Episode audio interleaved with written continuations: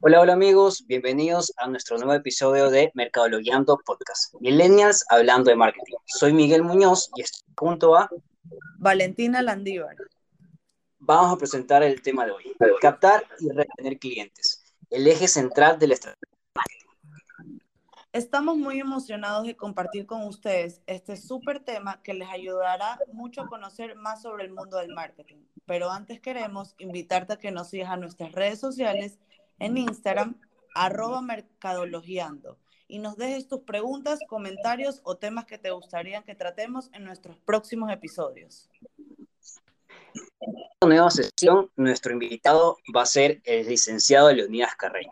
Dentro de su experiencia, vamos comentando un poquito de esto, él fue gerente general de Dismayor SA, gerente nacional de ventas de Pipsa, gerente comercial de Equaire SA, pero dejar que nuestro propio invitado se presente de una manera un poco más formal y pueda contarnos quién es y cuál es su perfil.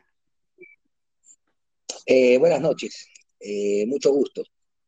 Eh, bueno, en realidad ahí, aunque ya son algunos años atrás, pero estuve, digamos, bastante activo, haciendo trayectoria básicamente en el área comercial, en mis comienzos, en nacionales y multinacionales, eh, en las cuales me moví por algunas áreas, eh, principalmente comerciales, es decir, venta, y después estuve en áreas también eh, de mercadeo. hice mi paso también por el área de comercio exterior en algún momento. y lo importante, lo interesante es que estuve en, en muchos segmentos, no estuve enfocado como en mis inicios en consumo masivo. Eh, es decir, no comencé y terminé en consumo masivo, sino que pasé por, una, por varios rubros del mercado. Llámese consumo masivo, luego en productos industrializados, estuve en derivados del petróleo, estuve en maquinaria pesada y luego también pasé por el área de lo que es eh, electrodomésticos, y al último ya en electrónica y electrodomésticos juntos, al final, eh, que ya fue el último paso en Dismayor, son aproximadamente hay unos 33 años más o menos, eh, internacionales y multinacionales. Muchas gracias a nuestros invitados por acompañarnos y, que, y queremos iniciar este diálogo consultándole. Para usted, ¿cuáles son las etapas de una empresa? ¿En relación a qué? En relación sobre todo al ciclo de vida, es decir, esta, esta empresa recién empezó, está creciendo, ¿cuáles podrían ser esas etapas de una empresa? Bueno, eh, dentro de mi experiencia, eh, todas las empresas eh, en las que inicié operación o iniciaba operaciones aquí en Ecuador, eh, las empresas siempre están evolucionando. Muchas de las, de las empresas o negocios en los que estuve eh, comenzaron en un rubro y terminaron en otros rubros, rubros adicionales. Me explico. cuando se abrió la operación de Frito-Lay en Ecuador, eh, que fui uno de los precursores aquí hace muchos años atrás, eh, Frito Lay comenzó con extrudados de maíz, que es lo más conocido que había en ese momento, eran los famosos cachitos. Eh, pero esa, esa, que era una multinacional, realmente era, fue como comenzó, pero terminó realmente con, con varios productos que no solamente eran extrudados de maíz, también terminaron en, otros tipos de, snacks que no necesariamente eran extrudados de maíz. Eh, inclusive después entró también en bebidas. Entonces, eh, las empresas van evolucionando eh, y en algunas otras empresas, así como les puse el ejemplo en consumo masivo, también tienes, en, por ejemplo, en maquinaria pesada.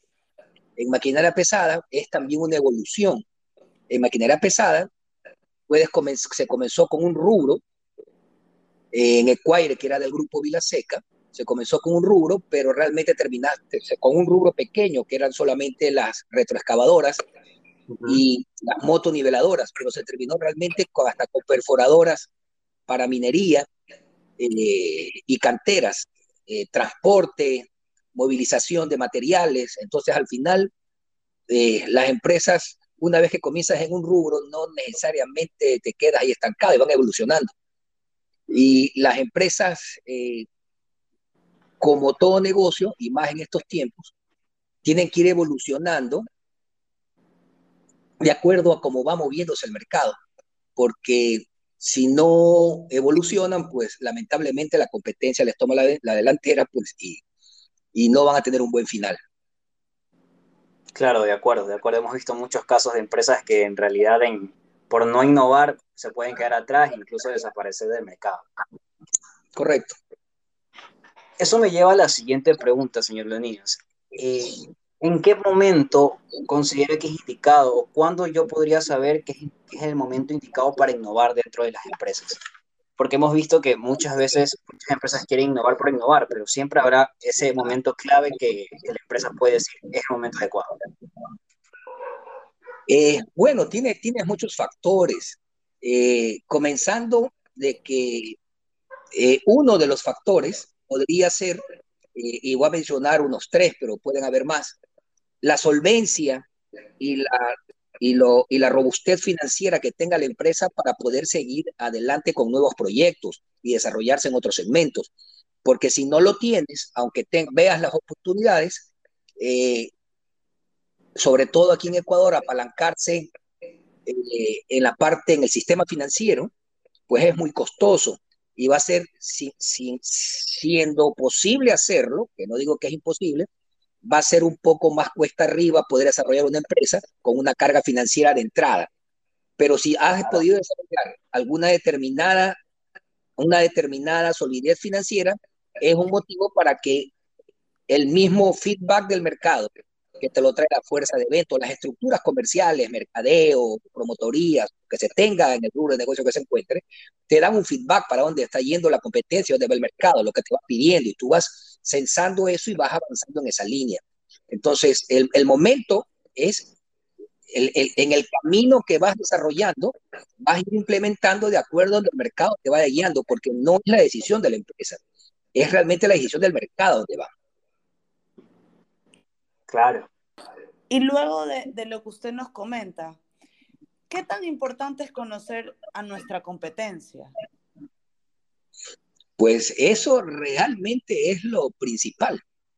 Desde el punto de vista comercial, si no conoces a tu competidor, eh, realmente no creo que tengas una estrategia clara. Normalmente uno hace estrategias por la competencia.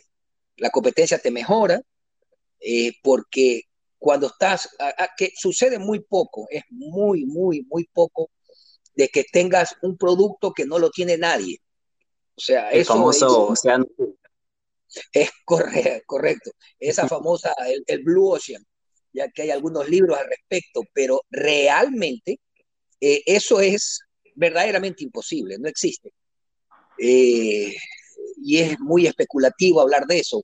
Siempre hay que fijarse en la competencia porque realmente la competencia es saludable, la competencia te hace mejorar, la competencia te hace desarrollarte mejor y ser más eficiente, porque, eh, y tú todo eso lo obtienes no necesariamente del mercado, sino ese feedback que tengas tú, la retroalimentación de las fuerzas de ventas, estructuras comerciales, estructuras de marketing, eh, etcétera. Todo ese feedback que trae del mercado eh, es muy importante y es básicamente el competidor. Por ejemplo, tú lanzas yo cuando estuve en el negocio de electrónica, recuerdo muy bien, eh, yo era muy agresivo en el desarrollo de, en el desarrollo promocional. Yo me movía muchísimo en el tema promocional.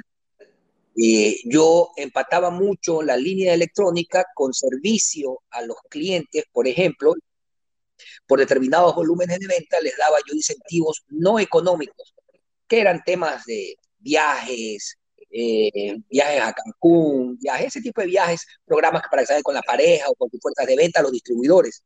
¿A los vendedores o a los clientes finales? Depende de dónde querías enfocarlo. Es bueno alternarlos en ambos casos, depende de la estrategia, pero en mi caso yo lo, yo lo hacía con el distribuidor porque a los distribuidores se los incentivaba por volumen de compra y el que toma la decisión no es el vendedor, ahí es el, el gerente, el dueño. ¿ya? Entonces se los incentivaba a ellos eh, Y yo cambiaba mis promociones prácticamente los 12 meses del año. ¿Por qué? Porque cuando yo daba un paso, mis competidores al siguiente, al siguiente mes querían hacer lo mismo, pero yo ya había cambiado mi promoción al siguiente día o, mis incentivos. Entonces, eh, es súper importante, repito, o sea, el, el cuándo, eso es constante, es permanente porque no hay que dejarse pisar los talones de la competencia. Por eso es que la competencia es muy importante porque te hace mejorar, hace que no te sientas cómodo en un asiento y tienes que moverte constantemente. Qué interesante ese punto. El, el hecho de ser incluso innovadores en la parte promocional mes a mes puede ser un factor clave al momento de competir, ¿no? Es un tema diferenciador porque al final en un mercado, por ejemplo, de commodities, voy a poner un ejemplo, nuevamente regreso al tema de electrónica. Un televisor de 40 pulgadas que tienen varias marcas, que lo tiene Samsung, que lo tiene LG, que lo tiene TCL, que lo tiene Sony, que lo tienen varias marcas, es un tema simplemente de precio, ¿verdad? Entonces, ¿cuál es la diferenciación? Si es, si es smart, si es, si, si es smart, si es 4K, si tiene un sonido envolvente tipo, no sé, pues el, el Atom, que es lo, lo, mejor que hay en sonido en los, en los televisores. Eh, es LED de última generación o, LED, ¿ya? que es la, ya lo máximo que hay en la tecnología en televisores. Eh, ¿Qué es lo que te diferencia si todos ofrecen lo mismo?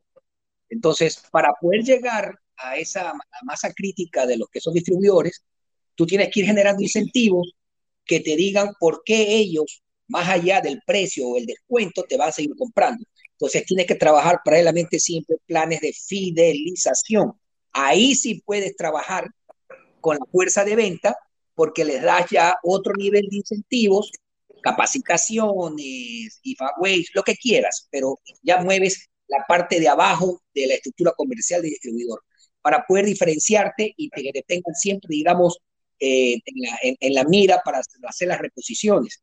Entonces, por eso es súper importante, sobre todo cuando se trabaja con productos commodities como televisores o ese tipo de productos, eh, impresoras, las impresoras, tú vas a un impresor, un mercado de impresoras, y sí, que la, que la Jet, que cuánto, todas parecidas, que son, que son escáner, que son copiadoras, que es, mil hojas de rendimiento, casi todas están en lo mismo. ¿Cuál es la diferencia? Puede ser la garantía, si me explico, entonces una, una garantía, que es también otra manera de incentivar. Por ejemplo, en, las, en las, muchas de las impresoras que comenzaron con seis meses están en dos años de garantía, seis meses o un año están en dos años de garantía. Entonces, un eso fuerte para el cliente. Es, obviamente. Entonces, tienes que, en, en, teoría, son simplemente ejemplos que se me, vienen a la cabeza, pero de esos hay muchísimos. Pero sobre todo, uno tiene que trabajar mucho más en productos commodities, es donde más uno tiene que trabajar. Ahí en, en el tema promocional, tanto en la, en la, en la estructura de abajo del negocio como en la parte alta ya a nivel de los, de lo, del empresario propiamente o del dueño del negocio. Claro, un comentario bastante, bastante, interesante porque normalmente lo que nos enseñan es fideliza al cliente, pero nadie escucha fideliza al distribuidor o fideliza a tu propio, a tu propio personal, por ejemplo. Es que ahí está, pues justamente la, cuando descuidas una, uno de los dos andariveles, es donde ahí te puedes quedar estancado tienes que trabajar la parte de abajo y la parte de arriba, ambos.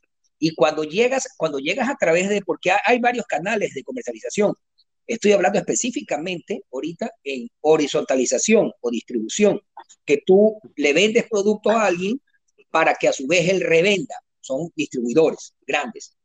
Pero cuando llegas a nivel de retail, es decir, que el cliente final es al que tú llegas, ahí ya se mueve otro tipo de, de, digamos, eh, de campañas totalmente diferentes, donde tú ya, por ejemplo, se me ocurre, mañana un, un créditos económicos, ¿cómo, fideliza, fidelizan, o un comandato, o un ganga, o una la ganga, cómo fidelizan más a sus clientes? Si se dan cuenta, las campañas de ellos eh, tienen que ver mucho con, con plazos. Claro, meses. ¿Quién ofrece más? Ah, que ofrecían 12, se fueron a 16, se fueron a 24 y 24 meses para comprar la nevera. Eso de ahí no sé, eso no es normal. Y encima le dicen la garantía, bueno, y damos garantía extendida. Aquí, en lugar de dos años, que doy tres. Si se dan cuenta, entonces ahí están llegando al cliente final. Depende de en qué parte o en qué, en qué, en qué segmento te desenvuelvas, si es retail, si es horizontalización. Eh, es muy importante tener claro que igual como, como marca, si yo fuese Samsung, me va a convenir mover inventarios en el distribuidor y eh, incentivar a la fuerza de venta del distribuidor, como también eh, fidelizar al cliente final. Por eso es que los, los, la mayoría de los fabricantes ya, tipo Samsung, Sony, LG, cualquiera de ellos, han ido también mejorando el tema de las garantías y el servicio técnico, porque es parte del, plan de fidelización de ellos desde el punto de vista de sentirse seguros comprando un producto de ellos. Perfecto. Pasando a la siguiente pregunta, para todos esos gerentes o incluso a los emprendedores que ahorita podrían llamarse dueños de su propio negocio, ¿qué datos o qué indicadores considera que serían importantes para poder medir si estamos yendo en buena marcha, si, si, estamos en buen camino en las ventas? Solamente en el tema de las ventas de preguntas. Eh, a, manera general, a manera general. Ya, bueno, mira, o sea, un indicador para mí el más importante es la rentabilidad, que es la sangre de todo negocio. Más que la venta per se, porque tú puedes estar vendiendo, pero si no estás dejando bien la parte comercial, estás vendiendo al costo, no estás generando riqueza, no estás haciendo las cosas correctamente. Entonces, no es de vender, es de que cada, cada movimiento que se haga en la operación, sea de marketing o sea, eh, o la parte comercial, o en la parte de distribución, o en la parte de crédito y cobranza, o en la parte de producto, o en la parte de logística y bodega, eh, cada movimiento que hagan genere valor a la organización, llámese ahorro, llámese una, mejor negociación con el proveedor, pero al final del túnel traducido todo es la rentabilidad. Si la rentabilidad, si la rentabilidad mejora, con que se mantenga, si, si, un negocio arranca y tiene una rentabilidad saludable, en el tiempo se va a mantener, si la mantiene. Pero si se deteriora la rentabilidad porque se está pensando más en el volumen y no en la rentabilidad, quizá eso de ahí, no digo en el corto plazo, a lo mejor en el largo plazo les puede traer algún tipo de inconveniente, no necesariamente. De acuerdo. Y bueno, ahorita que ya más o menos nos ha contado un poco más del mercado y de las empresas, nosotros quisiéramos saber cuáles serían los primeros pasos antes de invertir o ir en busca de un cliente, ya que nos hemos enfocado mucho más en la empresa. Y ahora, ¿qué nos puede contar usted sobre los clientes? ¿Cuáles serían los primeros pasos antes de invertir, buscarlo? ¿Qué nos podría contar? O sea, esto de aquí es ni más ni menos eh, ¿Qué es lo primero que hay que hacer? Si yo voy a emprender, si soy un emprendedor, no importa el tamaño, pequeño, mediano, grande, lo primero es que yo tengo que tener alguna, algún feeling eh, del mercado, es decir, ese feedback de ya, si el producto tiene oportunidad, sí, yo tengo un producto que tiene oportunidad, ¿sabes qué? Por ejemplo, te pongo un ejemplo.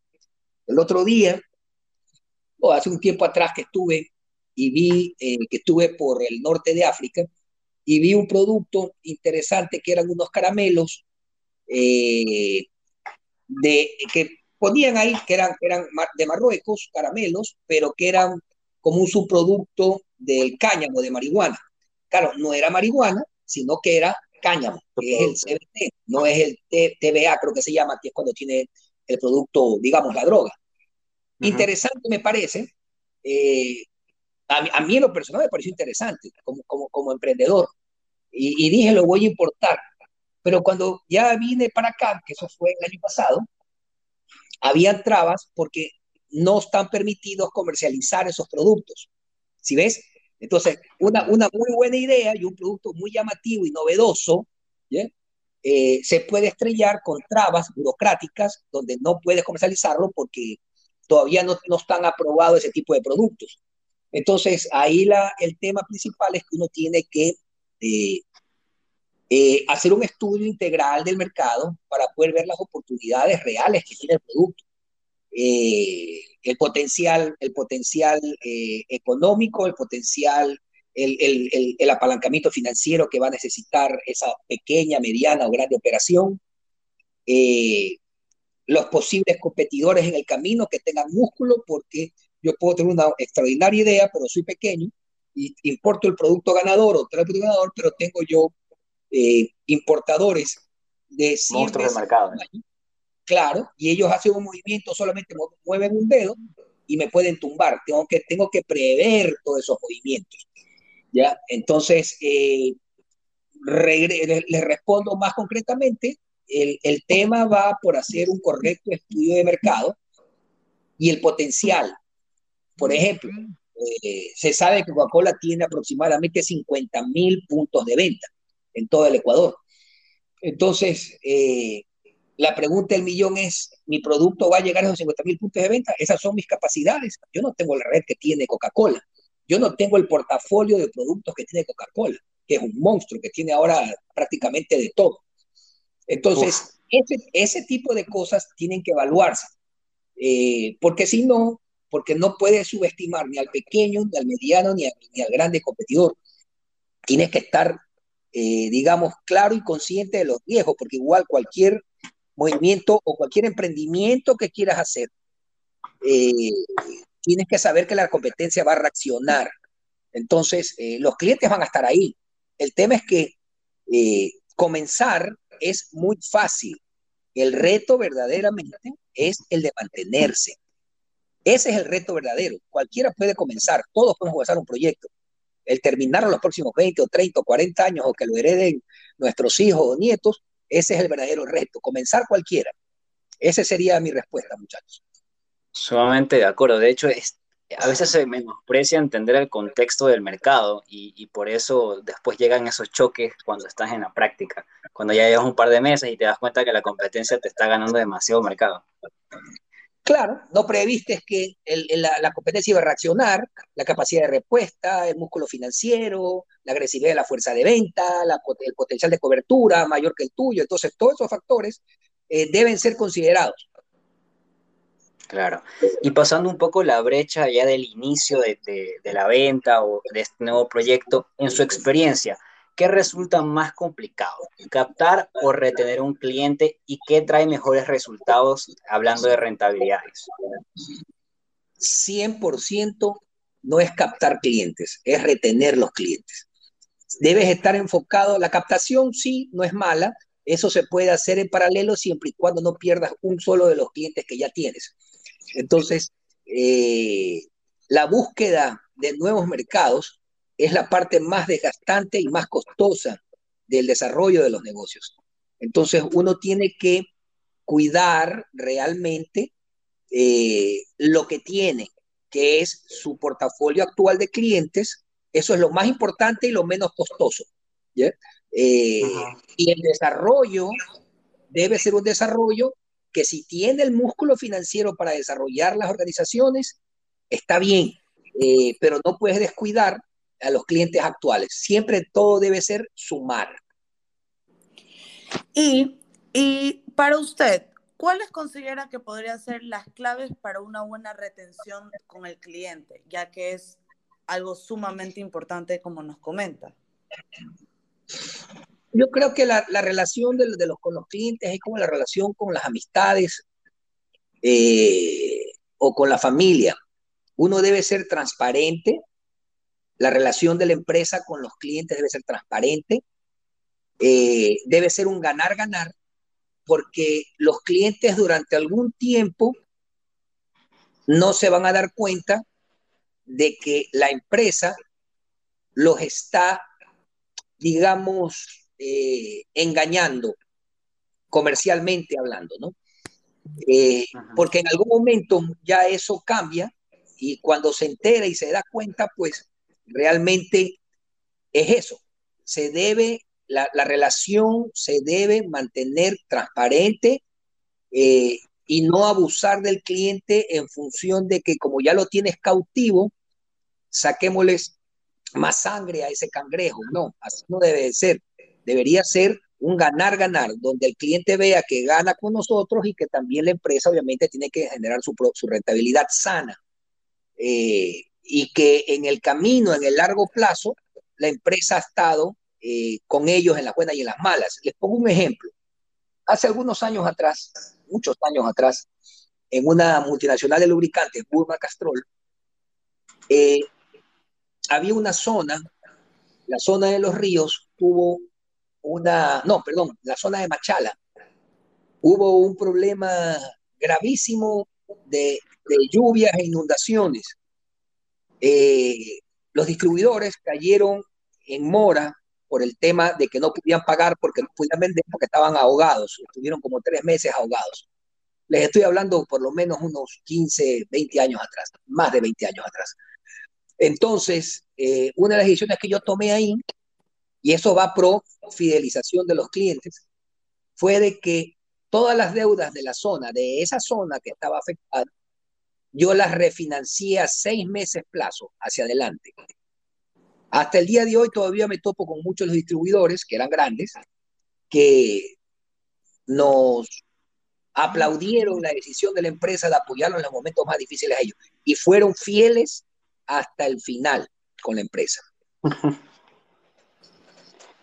Una, una experiencia que en realidad da, da pie a explicar la, lo importante que es una muy buena relación con el cliente.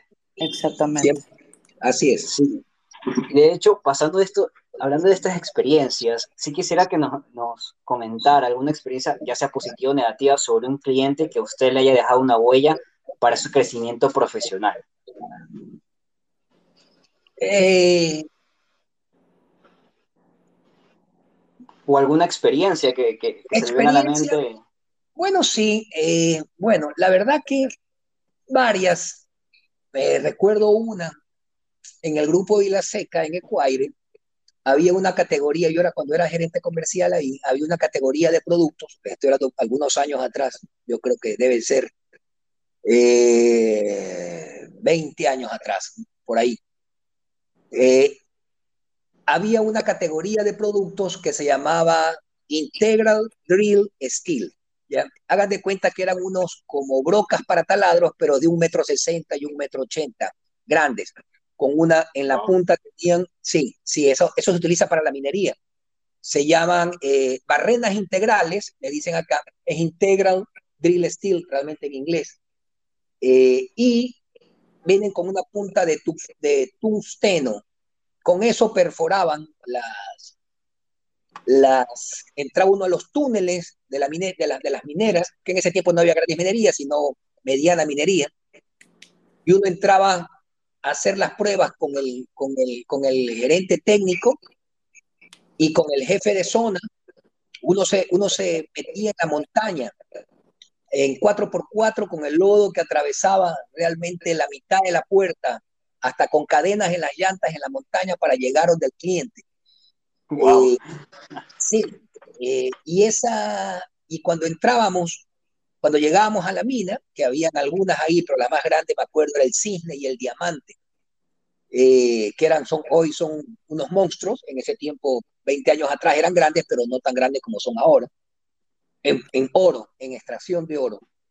Y cuando entrábamos a las, a las minas, salió uno de los barrenadores, que son los que utilizaban estos taladros gigantes, contra la roca, se hacían 20 huecos, se metían los tacos de dinamita y explosionaban.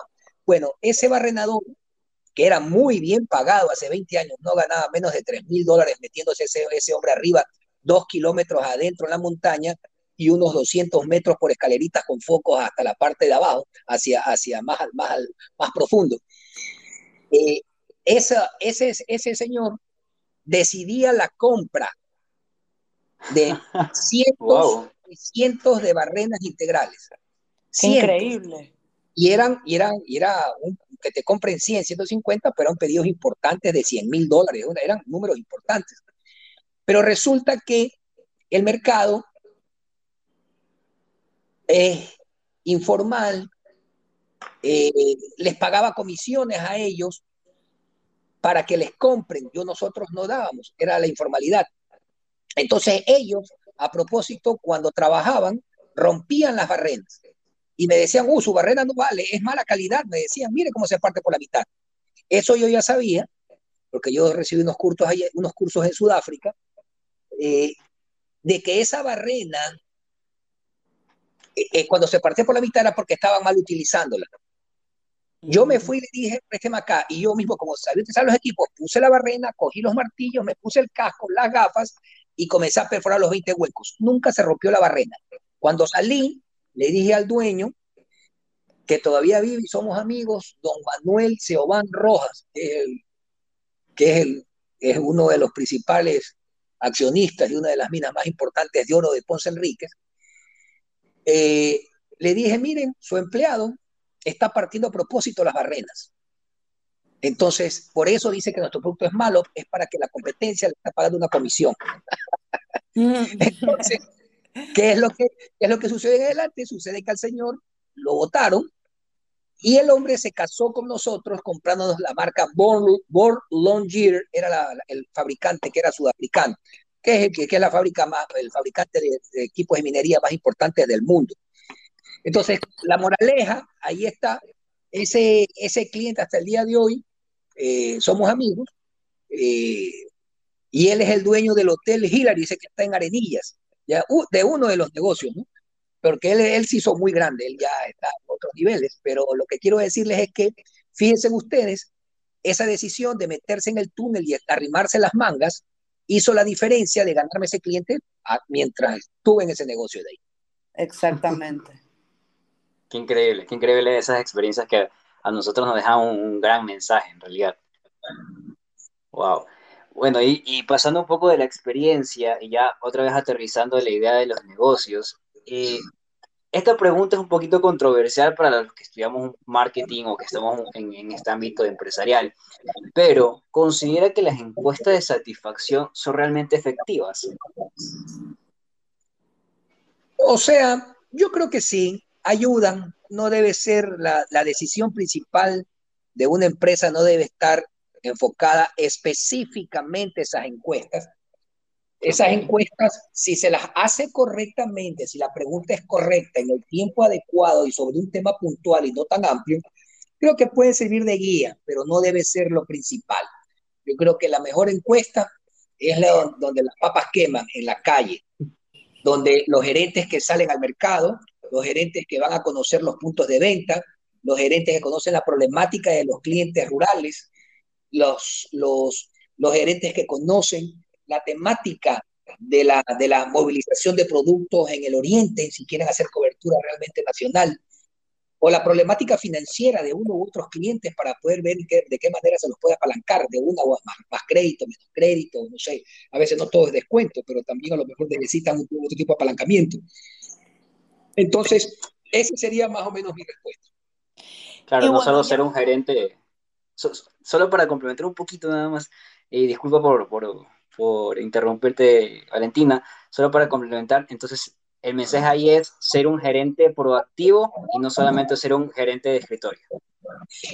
Claro, el, el, proactivo yo diría que hay, hay que hay que tomar decisiones no desde el escritorio, sino del campo. Esa es la, lo que más me ayudó en la, en la trayectoria mía realmente fue el campo. Yo salía muchísimo al campo. Yo era, claro que tenía que hacer oficina, tenía muchas tareas administrativas, y más cuando era gerente general, que tenía una operación mucho más grande y una estructura grande, pero nunca dejaba de salir por lo menos dos días de la semana y viajaba, viajaba mucho, a pesar de que tenía responsabilidades administrativas importantes, ya no tanto comerciales, pero viajaba por todo el país. Yo me programaba todas las semanas, 52 semanas del año, yo estaba en el campo visitando a los clientes importantes, escuchándolos, viendo cómo le va, y este producto nuevo, y cómo va con los créditos nuestros, cómo va con los, qué dice la competencia, me explico, todo ese feedback me lo llevaba, listo. Entonces, eh, yo creo que eso es la mejor encuesta. Bueno, ya que nos respondió un poco nuestra pregunta, eh, quisiéramos saber que si usted cree es necesario realizar encuestas periódicas al, al momento de conocer nuevas necesidades en nuestros clientes.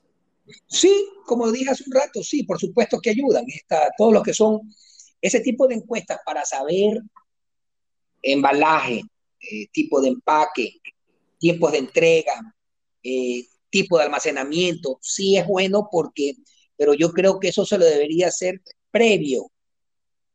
¿Sí me explico? No en el camino. Claro. ¿Sí me explico? Entonces, eh, previo tú tienes que ya saber para dónde va la cosa, porque Sí, sí, hay, hay cosas que uno hace, como, como dice por ahí, eh, uno hace camino al andar. Sí, hay cosas que se puede hacer camino al andar, pero lo, lo principal, lo troncal, debería ser planificado. Y si estás haciendo las cosas planificadamente, deberías hacer esa, ese tema previo a tomar decisiones. La pregunta tuya de que si ayuda, por supuesto que ayuda y te da luces, es muy importante. Perfecto. Perfecto. Y bueno, señor Líneas, como último punto, eh, a nuestros amigos que nos están escuchando en este momento y quizás no tengan, bueno, no tengamos tanta experiencia en este mundo, ¿qué les aconsejaría a estos futuros gerentes o dueños de empresas? Eh, en relación eh, a? por ejemplo, que asuman este nuevo puesto. como posición, en la parte comercial te refieres?